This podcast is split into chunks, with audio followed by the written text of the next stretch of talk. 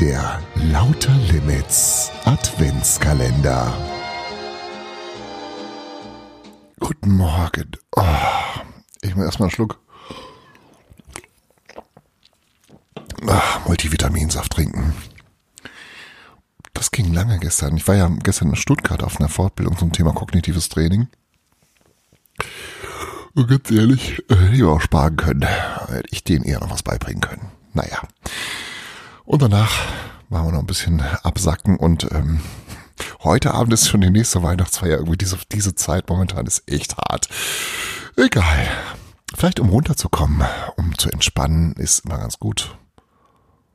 Bisschen was zu lesen oder vorgelesen zu bekommen, so wie dir das heute passieren wird. Heute Morgen gibt es das zwölfte Kapitel von äh, Lakritz in Lappland, von Susanne Finken geschrieben, ein Weihnachtsgeschichte in 24 Kapiteln. Und heute das zwölfte Kapitel.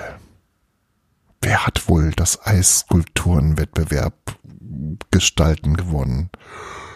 Ich habe keine Ahnung. Oh, hörst dir doch einfach an.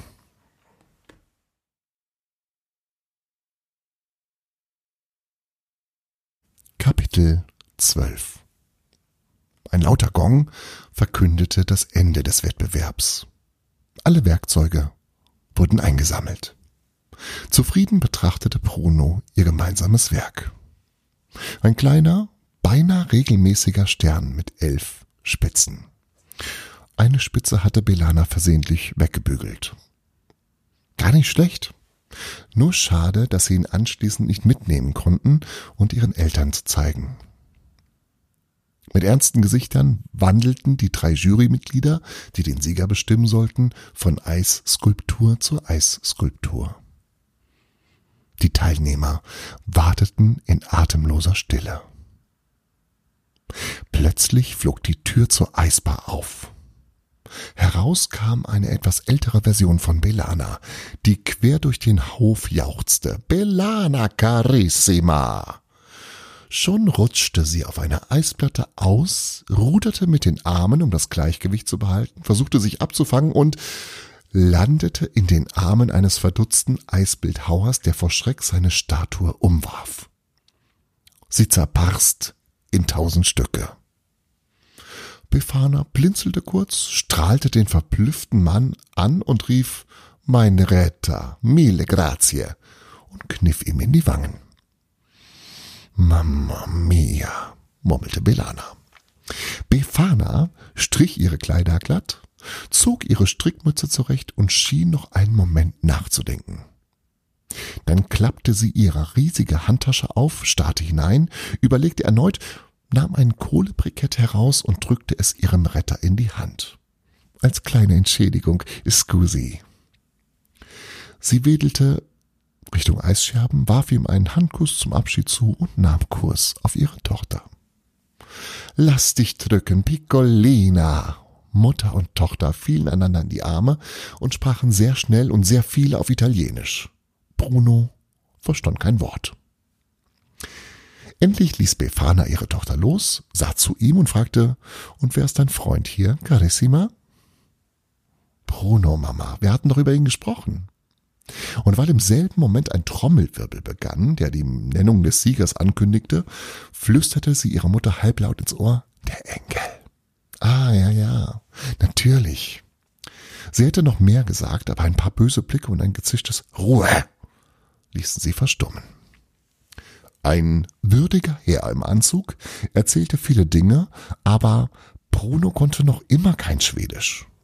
Zum Glück gab es auch etwas zu sehen. Ein riesiges Scheinwerferlicht tastete sich über die Werke, verharrte hier, zögerte da, wanderte weiter und blieb bei einem strahlenden Tapani stehen. Er war der Gewinner und völlig zu Recht.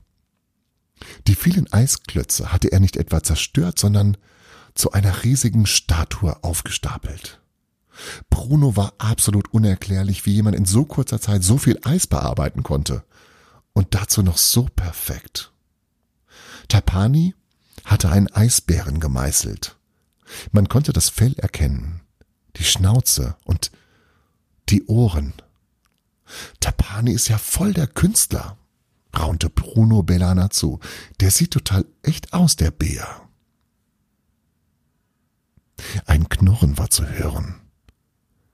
Laut und vernehmlich. Der ist echt, schrie ein entsetzter Teilnehmer.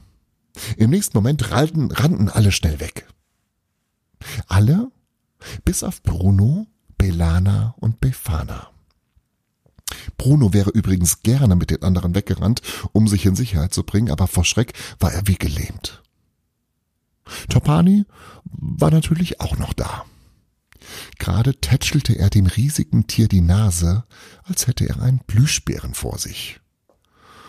Oh Gott, stöhnte Bruno, was macht denn Tapani da? Wir müssten ihn warnen, dass Eisbären extrem gefährlich sind.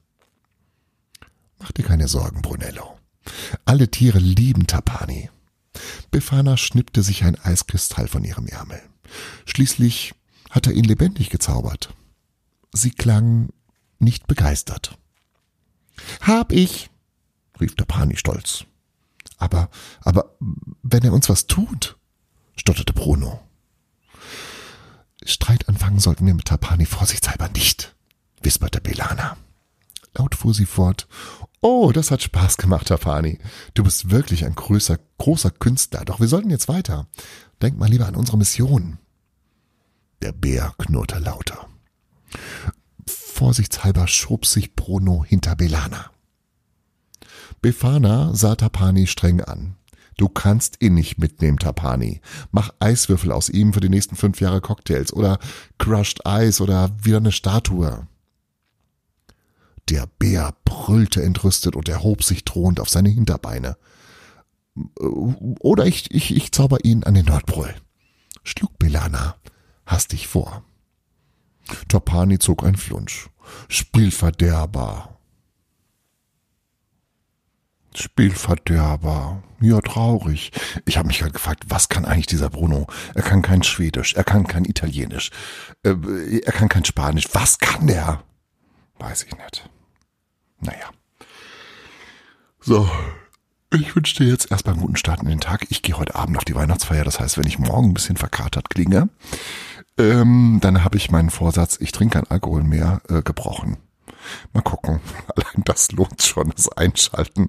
Morgen am Freitag, den 13. Uhuhu. Das war Lauter Limits Frühglück. Und nicht vergessen, jeder Tag ist eine neue Chance, das zu tun, was du möchtest. Friedrich Schiller. Morgen früh, wenn Gott will, wirst du wiederkehren.